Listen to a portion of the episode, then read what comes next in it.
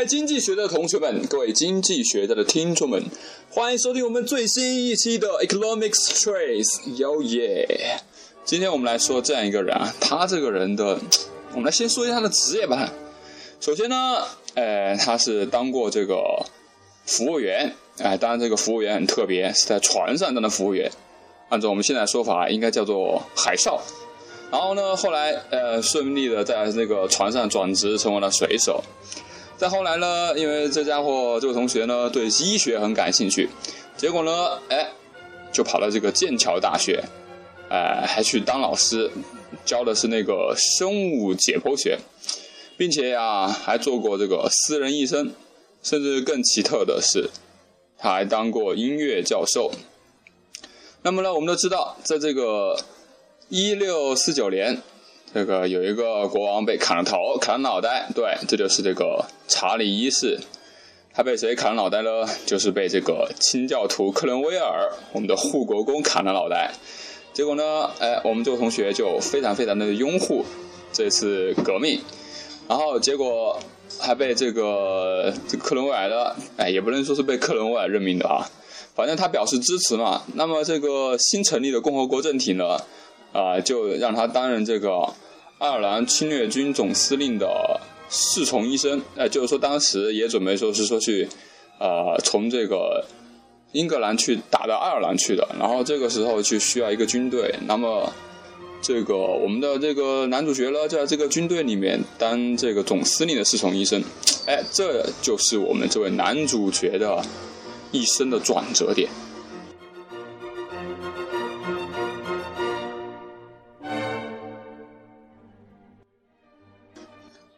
为什么说这是一个转折点呢？哎呀，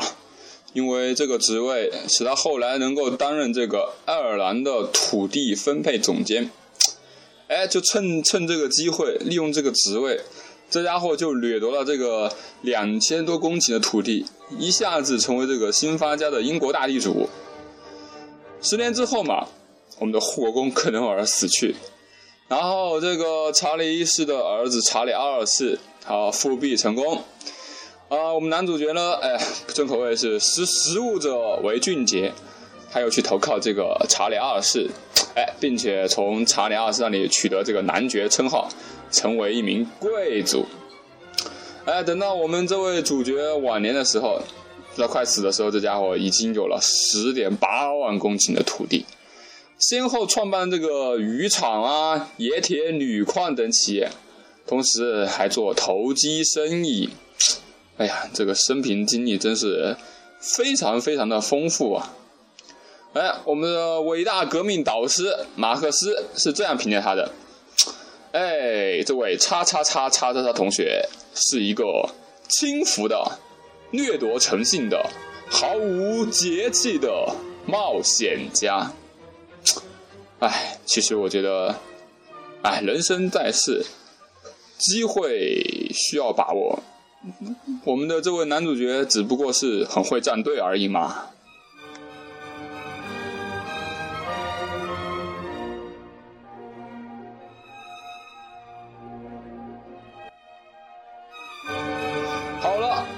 卖了这么多的关子，还没有接受他最著名或者是最重要或者最鲜为人知的一个称号了吧？他就是被称为古典经济学之父的威廉佩蒂男爵。哎，当然我要叫男爵，就是因为他是个贵族哈。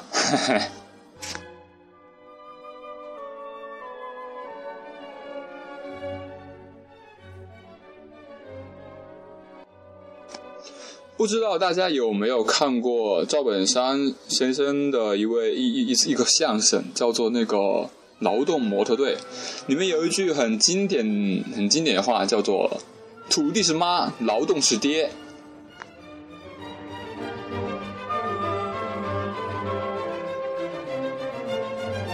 这里我要替我们的威廉佩蒂男爵大人，哎，来告一告我们的赵本山老师，这明显就是抄袭嘛！因为最早提出这个观点的是威廉佩蒂只不过当时他是用英文讲的然后翻译过来就是说土地是财富之母劳动则是财富之父。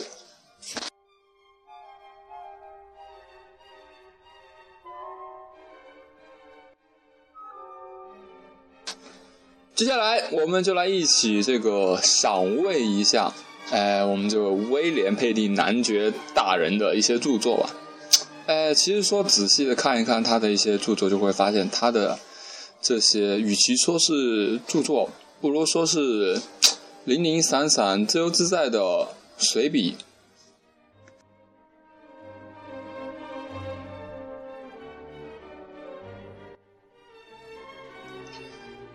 对人口、产业及财富状况毫无所知，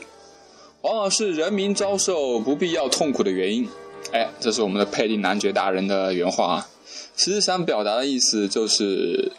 这个政府啊，你一定要这个要有科学的、要有经济学的方式来够治理。因为当时啊，这个英国，就特别是这个爱尔兰，就是说他侵占土地、狂侵占土地那个地方，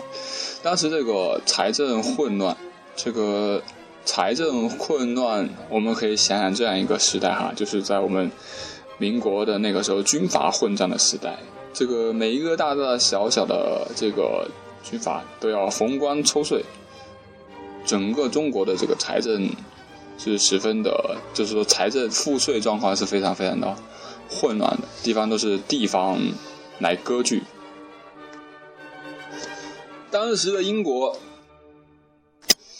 当时英国的状况估计也都差不多，所以说呢，也就使我们的这个佩蒂男爵大人呢萌生出了这个解决这个英国赋税问题的一个想法。他发现当时的这个政府官员对实际情况其实都是毫无所知的，呃，就是说你对这个实际情况，如果你都不知道，你不清楚，你就不能从这个本质上，从这个内部关系上，从这个 整体上去把握这个。复苏问题，我们都知道这个重商主义，它是直接盯着这个金银货币的，对吧？呃，而他认为，就是说，在分析这些问题之前，就是说，我们对这些经济现象中的一些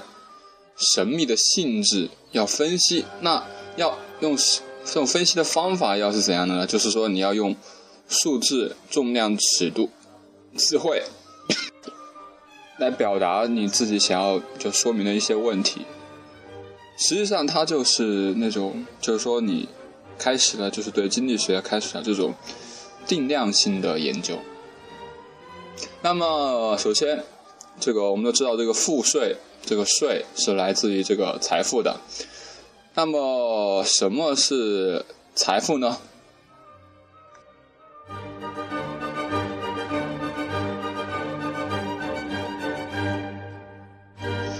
重商主义认为，这个金银财宝它就是财富，但是威廉佩蒂不这样认为。他原话是这样说的：“一个人是不是真正的富有，要看他在吃喝穿戴方面，或者说他实际就是享受到一些什么东西。就是说，有些人他尽管有了很多的很多的钱，但是他对于这些钱、这些这些财，他不利用的话。”他的富有其实只是潜在的，或者是假象的。这这种人嘛，与其说他是自己财富的这种所有人，倒不如说他是为别人的而管财富的这个 管家。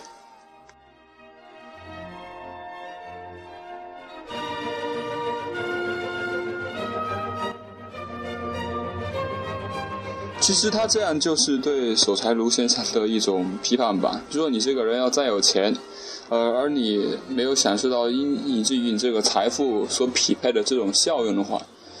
呃，那么你不算真正的拥有他们。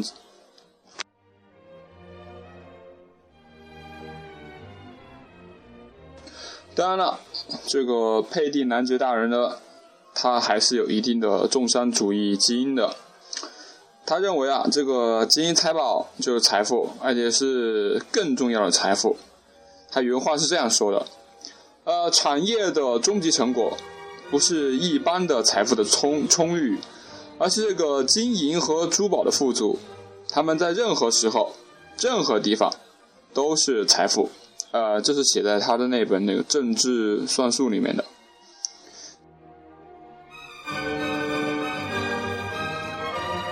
那么财富的价值有什么决定呢？呃，这个时候他举了一个例子哈，比如说一个人能够生产一一定的谷物啊，这个时间哈，这是在一定的时间，假如说他能在一年之内生产这个多少多少谷物，比如说我们生产一吨谷物的话，那么我花了这个相同的时间，花了相同时间把这个白银。从这个秘鲁的银矿中运到伦敦来，那么这个我这个运来的这个白银的这个价值，就是我这个生产的一吨谷物的价值。其实这就蕴含着一个很深邃的、很经典的这个经济理论在里面，就是说它这个是劳动的时间决定了这个劳动的价值。其实这也是对后来的马克思的。这个社会必要劳动时间的这个价值体系，提供了一个很好的启发。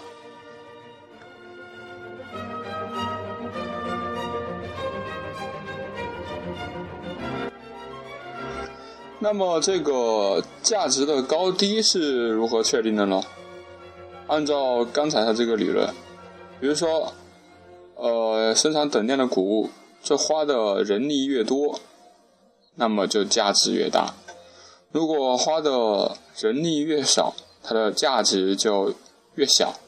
也就是说，这个价值的高或低是跟这个劳动生产率是成反比的。劳动生产率越高呢，它价值就其实就是越低的。这里可以拿这个曾经的贵金属，我们铝来做一个这个简单分析。我们都知道。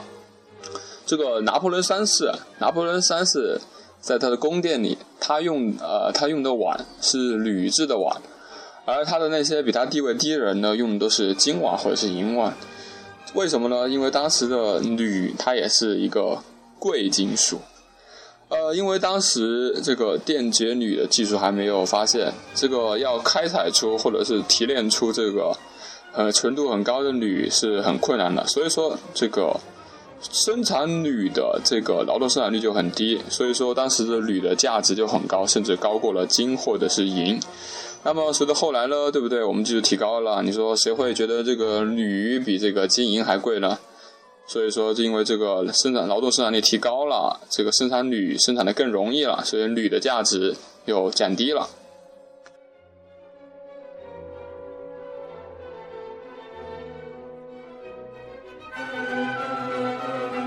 那么你又会再问，这个劳动生产率它要受什么决定的呢？比如说哈，呃，同样生产一个汽车，你自己去组装这个汽车，你自己去造轮胎、造发电机，你自己要修灯、什么导航、什么油门、什么其他的七七八八，你自己去做，哎，却这个你自己做出来这个成本一定很高。但是如果你采取福特流水线，哎，你有的人负责打造轮胎，呃，有的人负责打造引擎，或者是最后最后再七七八八大家把它最后组装起来，那这样的话，其实他花的成本就比较低。那么这样一个思想呢，就是说的是劳动生产率的高低，实际上是取决于这个分工的发达程度的，分工越细致，那么劳动生产率就越高。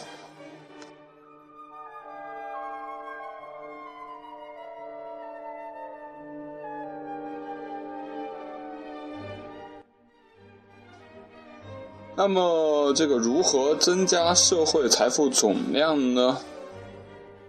呃，佩蒂认为啊，应该说佩蒂跟我们的伟大领袖毛主席的想法是一样的，人多力量大嘛，对吧？他也强调，他也认为这个财富的增加，哎，主要是看这个生产财富的人，人口少了才是真正的贫穷。哎呀，因为在那个时候。他们那个时候地广人稀啊，人太少了。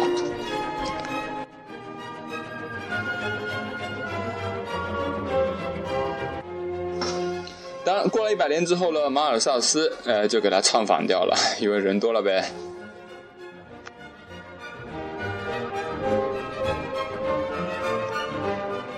我们的男爵大人呢，他认为，就说这个这个国家的这个总财富价值，呃，不取决于这个国家的自然人口数量，就说他跟你这个国家实际上上有多少人，啊，其实没有多少关系，更多的是在于它的社会数量，也就是说，就是能创造财富的人的这个数量。假如说你一天到晚的无所事，你你做个流浪汉，你对这个国家的这个财富啊，其实并没有多大影响的。所以说，真国家还是需要那些能够真正创造财富的人。那这样的人越多的话，这个财富总量才会不断的增加。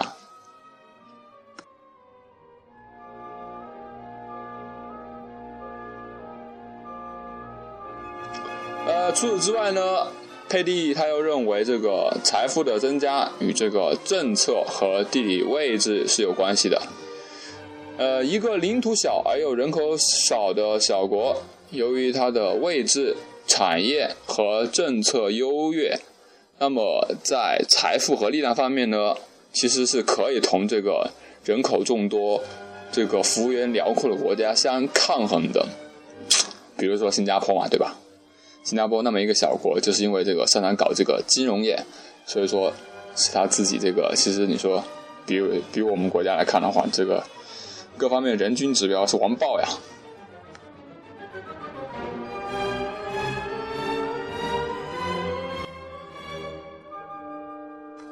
哎，佩蒂呢，他还还考虑过这个如何对待社会上的闲散人员的一个问题啊。他认为啊，对那些无所事事的这个流浪汉，哎，最好的办法就是把他们养起来，不允许他们去乞讨，当然偷盗就更不允许了，而是让他们去这个去劳动，哪怕是做一些无没有意义的事情。他认为啊，这些这些事情虽然说没有意义，但至少来说的话，哎，在精神上使他们得到这个训练，使他们养成这种服从的习惯。呃，同时也使他们这个他们的肉体嘛，其实在必要的时候嘛，就可以去从事这些一些有益的劳动嘛。比如说，至少说，你说扫扫大街，你说每个人都会吧？扫扫大街至少是对社会也有有益吧。而对于这个勤劳人呢，他们的这个劳动成果呢，就必须得到保护。佩蒂指出，对于通过劳动而获得的东西，呃，如果没有任何保障的话。也就是说，你像一个人呢，辛辛苦苦的、含辛茹苦的这个忍受极端的痛苦的获得这些东西，片刻之间，哎，轻易的被别人用欺骗手段或者是什么其他的一些手段，呃，夺去的话，这完全就不可能鼓励我们这个勤勉的去劳动嘛。其实他这句话这么长，它蕴含的一个思想就是说要，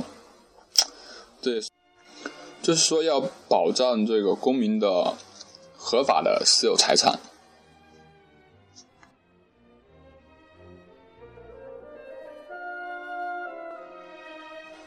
呃，综上述呢，其实可以说这个佩蒂是一个劳动价值论者。当然了，他对这个土地是否能够产生价值，在这一点上，他是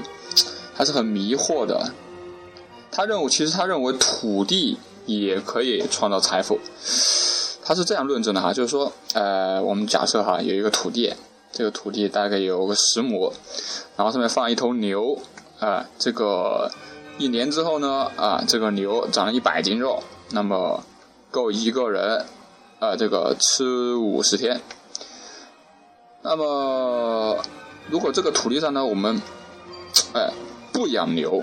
然后让一个人在这个土地上劳动，结果劳动出来这个产生这个口粮呢，足够这个人吃六十天。哎，比原来这个这个牛肉的这个要要多个十天哈，那么多了十天的这个出来了，就是这个人生产出来的，就说这个是人的这个工资，而前面的那五十个不五十个五十天的口粮，你不借助人力的那个五十天口粮的，哎，就是这个土地创造出来的啊，还有这个想法是不是很有意思呀？就是说土地也可以创造财富。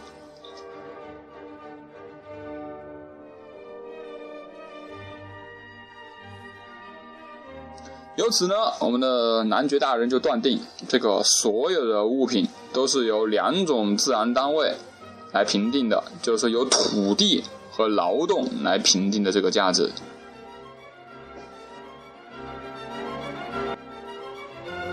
也就是说，比如说你喝了一罐可乐，你的可乐应该大概等于这个一平方一平方米土地加上一天劳动。哎，大概就是这个意思。或者说一艘船，一艘船这个价值，哎，比如说价价值个一亩土地，然后加个十天劳动，哎，为什么呢？因为这个这个船呢，还有这个可乐啊，其实都是这个土地以及这个在土地上劳动的人所创造出来的。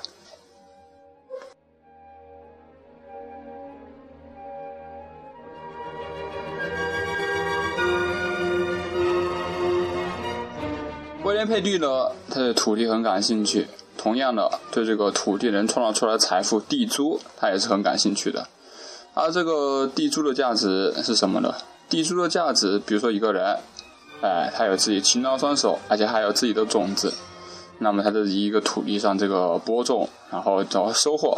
那收获了这一部分呢，呃，扣除他预先投入这个种子。哎，再扣除他自己要吃的呀，自己这个要用的呀，或者跟别人换的啊，哎，把这些东西七七八八的这些东西都扣完之后，那剩下这个谷物，就是这一年这个土地的地租。呃，那么关于这个这个地租或者说这个剩下来的这个谷物的价值是多少呢？他是这样认为的，他是说这个这个谷物或者这个地租值多少英国货币，他。它值多少英国货币就得看，就是说，在这个同一个时间内，就是专门从事这个货币生产和铸造人，然后就是他生产出来多少货币，然后扣除这个制造者本身自己啊自己的个人消费、自己的整个生活用度之外剩下的货币。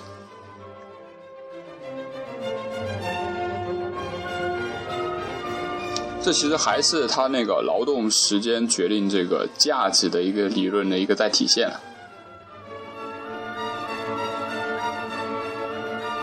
威廉佩蒂甚至还聊到了后来这个，这个李嘉图后来论述这个极差地租的一个问题，就是说这是这个极差地租，就是说这个呃同等面积土地，因为这个土地的肥沃不同啊，那么它的地租也是不一样的，那么这就是一种极差地租。当然了，即使是相同的这个富饶程度的土地，由于它距离这个市场的远近不一样。呃，也会产生另一种极差地租。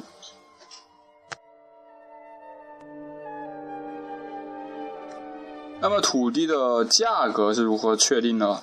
呃，佩蒂认为，就是说这个土地的价格，就是购买一定年限的地租，当然绝对不是这个无限年数的地租，而是一定年限的地租。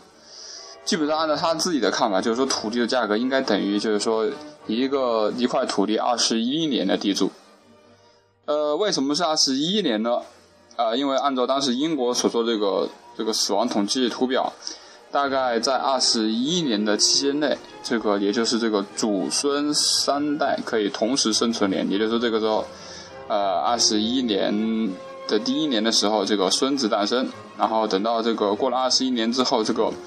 祖父刚刚去世，这个时候就是说是祖孙三代嘛。因为很，他是这样说，原文是这样说，就说很少有人会在，呃，考虑这个再下一代之孙，就是你的这个曾孙，就是一个人一旦做了曾祖父，他其实自己也就接近死期了。也就是说，在直系金属中能够同时生存，然后同时在这个土地上这个劳动的人，基本上只会有三代人。这也就是说，他为什么提出这个二十一年的一个原因。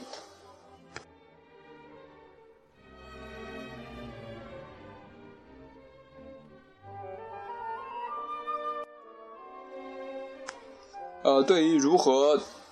确定工资，这个工资有什么决定呢？威廉佩蒂也有他自己的观点。他认为啊，这个工资应该就是说这个维持工人生活的必需品的价值所决定的。比如说你这个建筑工人的，你一年得给他发多少工资了？其实就就看哎，你这一年你的生活用度到底花了多少钱，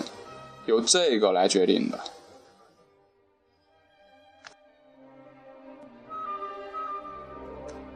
当然了，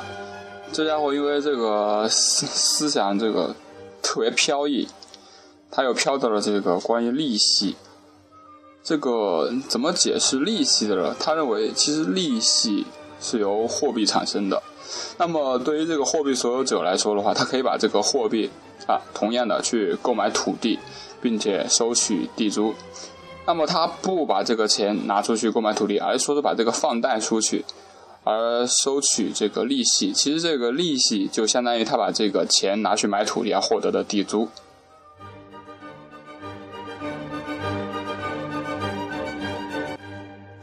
当然，关于这个利息率的话，他这一点，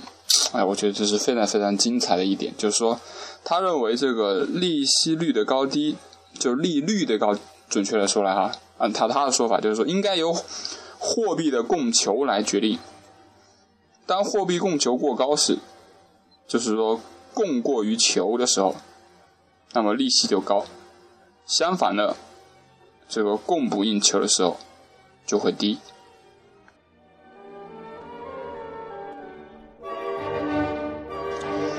当然，你可能觉得听起来怎么那么奇怪？怎么？这个供大于求的时候，利息反而越高，而供不应求的时候却更低。其实他这里的这个威廉佩蒂男爵大人所理解的这个利息，跟我们呃现在所了解的利率其实是不一样的。其实更多的，它应该算是一种呃名义上的利率，就是说，当你这个供过于求的时候，钱多，那么钱多，名义上你这个利息就高，那实际上这个。实际的利率是是低的，相反，你钱少的时候，你明面上、你名义上收到的这个利息，这名义上的钱也会变得更。他其实是这样理解的。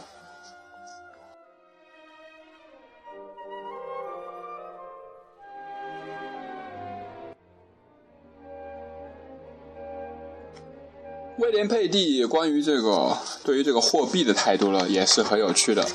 呃，对此，他打他在他的这本《赋税论》这本书里有一个形象的一个比喻，他是说，哎，这个货币啊，不过是这个政治团体的脂肪。哎，一说到这个脂肪，大家觉得，哎呀，那是不是在说货币不好啊？不对，这个脂肪你怎么能说不好呢？你你只能说你过多了不好，是吧？所以说，威廉佩利说，如果这个过多的话，那么就会使这个政治团体。不那么轻便敏捷，呃，当然了，如果你身上这个脂肪很少的话，哎，你说对不对？一个太瘦的人也不好，也容易也容易生病嘛。所以说，如果说这个脂这个货币过少，不是脂肪过少，这个货币过少会使这个政治团体发生毛病。其实综合来讲，就是说他希望这个这个这为了这个经营国内的产业的需要，为了保证这个经济体的稳定运行嘛，一定数量的。或一定比例的货币，这是必须的。过多或过少都必须，就是说这个过多过少就是超过这个所需求量，就是说这个货币超发或者是货币不足，都会给经济带来损害。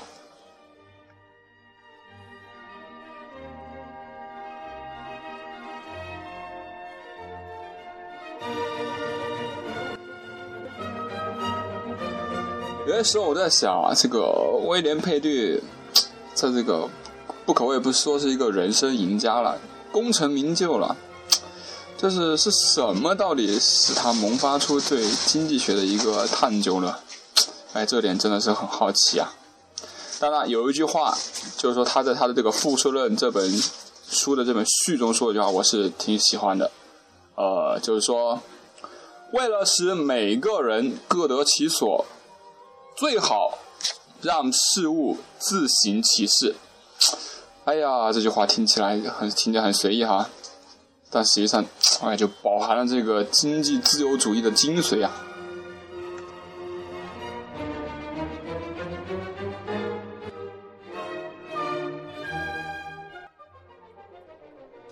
所以最后，让我们向这位古典经济学之父威廉佩蒂男爵大人致敬。虽然在政治上饱受争议，但这丝毫不能掩盖他经济学上的天才。伟大的威廉·佩蒂。